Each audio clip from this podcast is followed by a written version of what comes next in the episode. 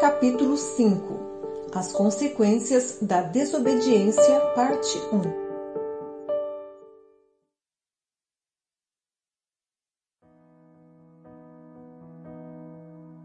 Fé e obediência são inseparáveis, porque obediência é evidência da fé verdadeira. Várias consequências são decorrentes da desobediência. Os efeitos não são sempre imediatamente reconhecíveis ou óbvios, mas assim como sementes semeadas produzem uma colheita, estas sementes também são certas. O inimigo de nossa alma deseja nos esconder esta verdade, na esperança de que venhamos subestimar a importância da obediência e cair facilmente como presas em suas táticas enganosas.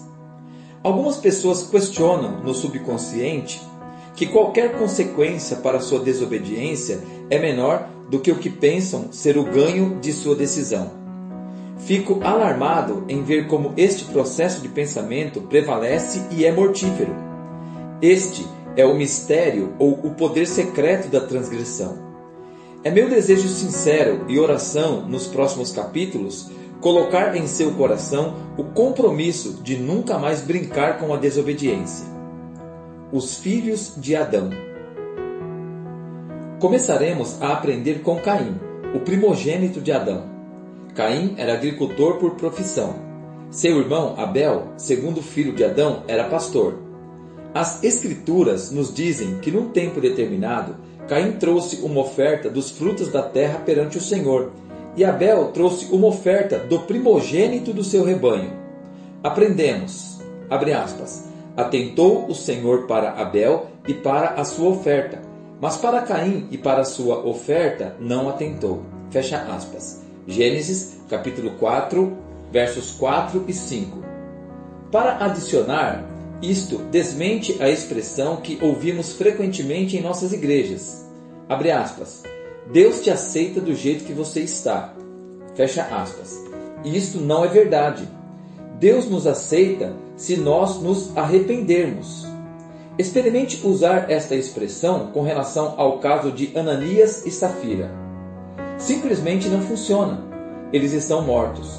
Atos, capítulo 5, dos versos 1 ao 11. Deus não aceitou a oferta de Caim. Além disso, ele também não aceitou o próprio Caim. O fato de que ele não aceitou Caim não significa que o destino de Caim era a rejeição perpétua dele. Porém, nossa teologia moderna, nos dias de hoje, da aceitação incondicional de Deus é incorreta. Na verdade, é perigosa, porque remove o temor do Senhor do nosso coração.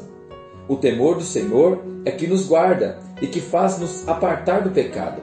Êxodo, capítulo 20, verso 20.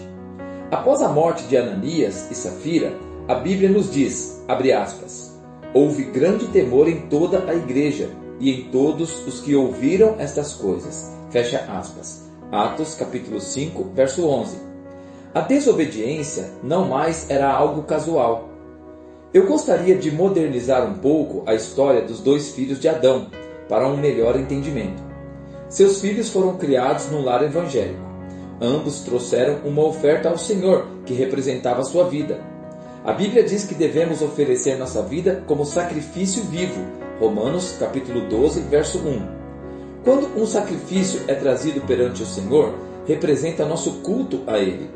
Então, não estamos falando sobre Abel, que serviu a Deus, e seu irmão Caim, que não serviu.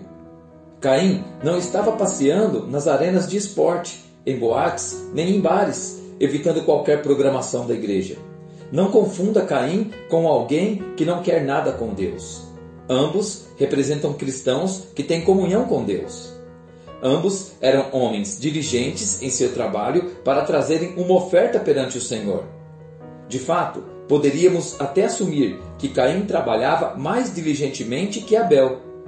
Eu sei muito pouco sobre agricultura e pastoreio, mas eu sei o suficiente para dizer que ser pastor é um grande trabalho. Mas agricultor é ainda pior.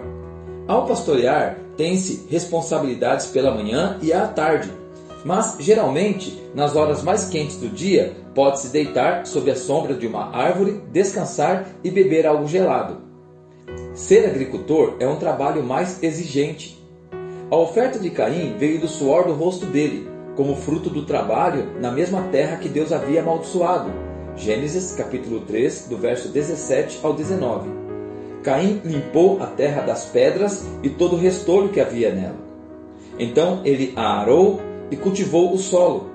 Ele plantou, regou, fertilizou e protegeu a plantação. Ele se esforçou para trazer esta oferta. Por que Deus não aceitou Caim? Então, precisamos nos perguntar: por que Deus não aceitou a oferta de Caim se ele sabia que ele havia trabalhado tanto? A resposta é encontrada em seus pais.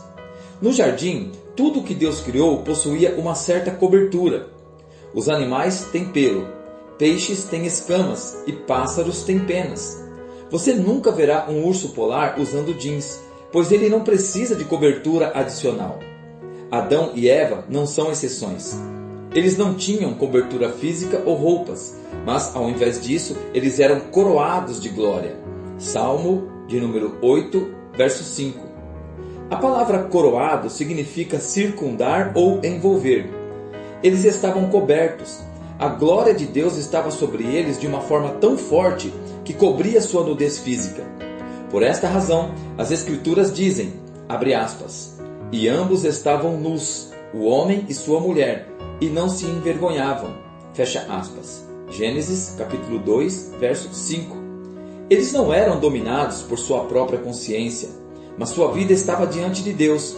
O pensamento de quererem vestimentas nem passava por sua mente, pois não era necessário. Isto mudou no momento em que desobedeceram. Antes da desobediência, seu espírito os dominava completamente, ao passo que, quando desobedeceram, a sua carne é que passou a dominá-los. As primeiras palavras encontradas nas Escrituras após terem pecado são: aspas. Então foram abertos os olhos de ambos e conheceram que estavam nus. Fecha aspas. Gênesis capítulo 3, verso 7. A palavra é conheceram, um conhecimento que eles não tinham antes. O princípio do conhecimento do bem e do mal é o de viver a vida de acordo com o que é certo e o que é errado. Antes da queda, suas ações não eram governadas pelo conhecimento do que era certo ou errado, nem por certo ou errado, mas pelo conhecimento que tinham de Deus. Eles eram motivados por um senso de obediência baseado em confiança e amor. Certo ou errado não estavam em sua mente, mas nas mãos de Deus nos é dito, abre aspas, ele é rocha, cuja obra é perfeita, e todos os seus caminhos são justiça. Deus é a verdade, e não há nele injustiça. Ele é justo e reto. Deuteronômio, capítulo 32, verso 4. Adão e Eva viviam perante Deus completamente cientes de sua presença. Ao tomarem do fruto da árvore do conhecimento do bem e do mal, eles encontraram a fonte do conhecimento do bem e do mal fora de Deus. Nós podemos identificar isto com o processo do questionamento. Eles não mais precisavam que Deus os governasse. Eles tinham um senso do que era certo e errado dentro de si. É por isso que a primeira pergunta que Deus fez ao homem após a queda foi, aspas, quem te mostrou que estavas nu? Fecha aspas. Gênesis 3, verso 11. Toda vez que Deus faz uma pergunta, não é porque Ele está buscando uma informação. Ele está nos levando para aquilo que Ele quer nos comunicar. Deus já sabia que eles haviam comido da árvore e estavam falando baseado no conhecimento deles próprios. Abre aspas. Então, vocês encontraram a fonte de um senso de certo e errado fora de mim. Vocês certamente comeram da árvore do conhecimento do bem e do mal. Fecha aspas. Imediatamente após a desobediência deles, eles cobriram sua nudez com folhas de figueira ou da árvore da terra. Mesmo após haverem se coberto, eles ainda se sentiram nus e se esconderam. Deus então perguntou, aspas, quem te mostrou que estavas nu? Fecha aspas. Gênesis capítulo 3, verso 11. A partir do seu novo senso de certo e errado, eles tentaram fazer o certo perante seus olhos, e ainda assim se sentiram nus. Aquela cobertura não era a cobertura de Deus. Ele demonstrou sua cobertura aceitável, imolando um animal inocente e cobrindo Adão e Eva com a pele do mesmo. Esta era a maneira de Deus, não a que veio do fruto da terra. Naquela ocasião, Adão e Eva eram ignorantes com relação ao que Deus exigia, mas Caim e Abel não eram. Seus pais lhes haviam ensinado sobre a oferta aceitável a Deus. Então Caim trouxe uma oferta dos frutos da terra, e novamente isto não foi aceito. Ele estava servindo a Deus de sua própria forma. Ele vagou em redor da maldição que opera através do questionamento e tira uma lógica do certo e errado, ao invés da pureza de uma obediência como a de criança, assim como Abel, seu irmão, havia feito. Sobre ele dominarás. As Escrituras nos dizem, abre aspas, pela fé Abel ofereceu a Deus mais excelente sacrifício do que Caim, pelo qual alcançou o testemunho do que era justo, tendo a aprovação de Deus quanto às suas ofertas, e por meio dela, depois de morto, ainda fala. Fecha aspas. Hebreus, capítulo 11, verso 4. O escritor deste livro do Novo Testamento compara a obediência de Abel com fé. Aprenderemos num capítulo posterior que a verdadeira fé é comparada e também encontrada na obediência. A verdadeira fé opera através da obediência e não através de um senso de certo ou errado. Uma vez que Caim se esforçou e ofereceu o que era inaceitável perante Deus, abre aspas, irou-se fortemente Caim e decaiu-lhe o semblante, fecha aspas. Gênesis capítulo 4, verso 5. Esta é a reação clássica de uma pessoa religiosa quando ela é confrontada com a verdade. Ela se ira. Você notará que isto é verdade em toda a Escritura. Esta ira é alimentada pelo orgulho, e o orgulho rejeita a vontade de Deus ou os seus caminhos, numa tentativa de obedecer à sua própria vontade. Deus, em sua misericórdia, tentou abrir os olhos de Caim ao lhe perguntar, aspas, por que te iraste? E por que descaiu o teu semblante? Se procederes bem, não serás aceito? Fecha aspas. Gênesis, capítulo 4, versos 6 e 7. Proceder bem para com Deus significa obedecer. Ele deseja obediência acima de sacrifício. Inúmeras vezes ele disse a seu povo que se livrasse de suas músicas e instrumentos e parasse de trazer seus sacrifícios. Por quê? Abre aspas. Pois quando clamei, ninguém respondeu quando falei, não escutaram. Fecha aspas. Isaías, capítulo 66, verso 4. Eles sacrificaram, mas não ouviram, nem obedeceram ao que o Senhor disse. A maior forma de adoração é a obediência. Sabendo disso, poderíamos inserir as palavras obedecer no lugar de proceder bem, nestes versos de Gênesis, sem mudar o seu significado. Leríamos, abre aspas, Caim, por que você se irou? Não há necessidade. Aprenda com isso. Se você me obedecer, assim como seu irmão fez, eu te aceitarei e aceitarei sua oferta, assim como aceitei seu irmão e a oferta dele. Fecha aspas. O Senhor advertiu, aspas, se procederes bem, não serás aceito? E se não procederes bem, o pecado jaz à porta, e para ti será o teu desejo, e sobre ele dominarás. Fecha aspas. Gênesis capítulo 4, verso 7. Note duas coisas aqui. Primeiramente, o pecado, desobediência, possui um desejo. O senhor da transgressão, Satanás, é a força por trás da desobediência. Uma vez que essa força conseguiu sua entrada em Adão, tinha um único objetivo: controlar e reinar sobre todos. É similar a um cientista malvado que lançasse uma quantidade de gases radioativos em nossa atmosfera. Os gases penetrariam em todo lugar, embora a presença em si do cientista não pudesse fazer o mesmo.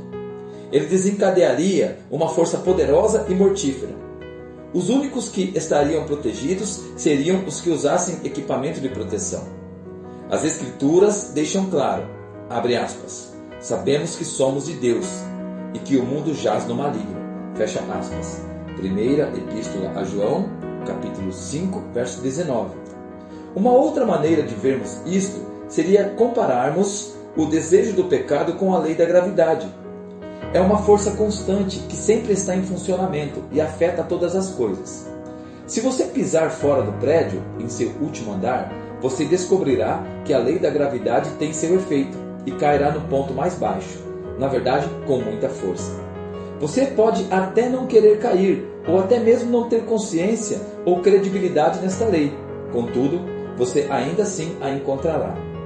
Um dia, os cientistas descobriram outra lei, a lei da elevação.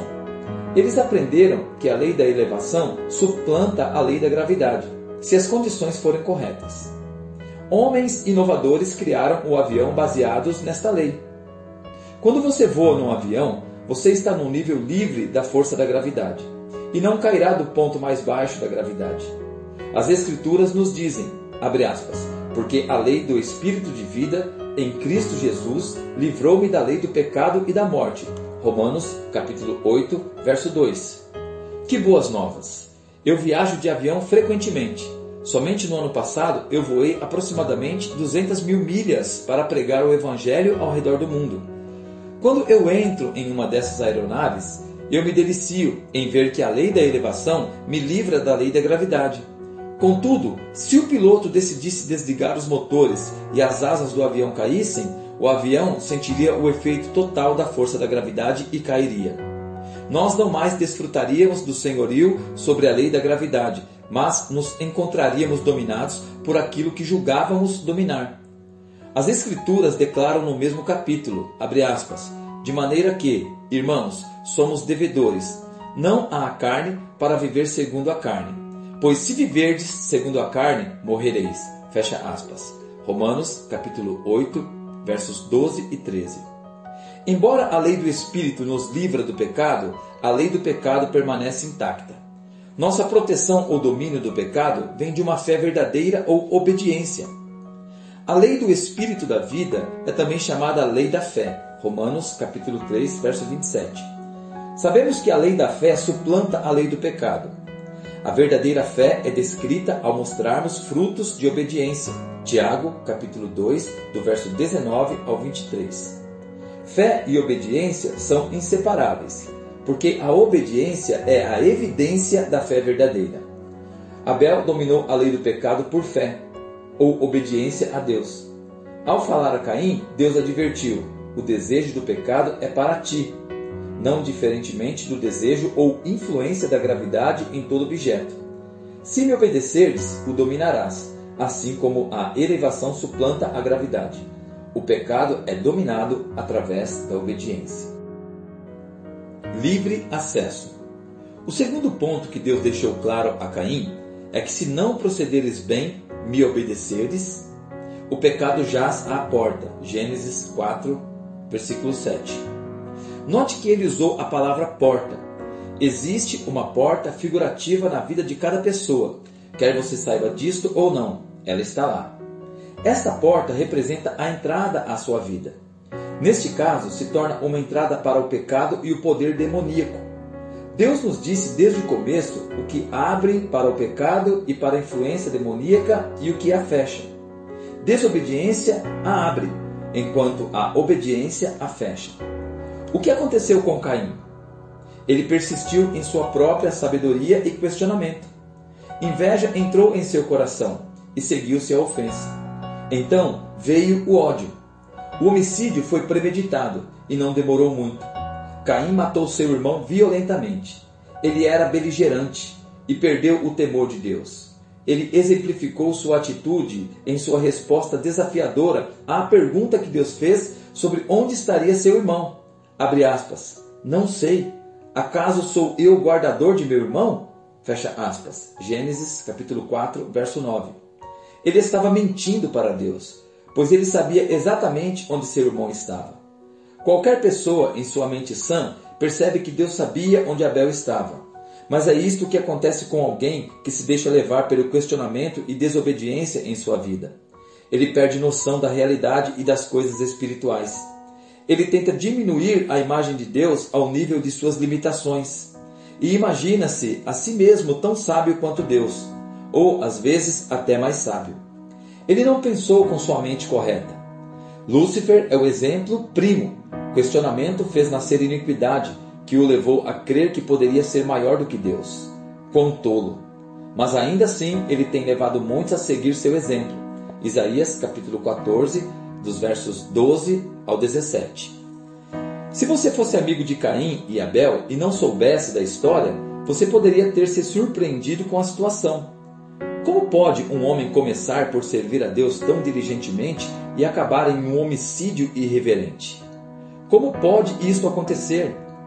Ele abriu a porta da sua alma para o pecado ao permanecer em desobediência. Você conhece a expressão, abre aspas, dê um dedo e lhe pedirão um braço, fecha aspas. Isso descreve perfeitamente a lei da desobediência. A força desta água uma hora será como a força de uma torrente de águas. Eu tenho tido a honra de ministrar por tempo integral por mais de 18 anos.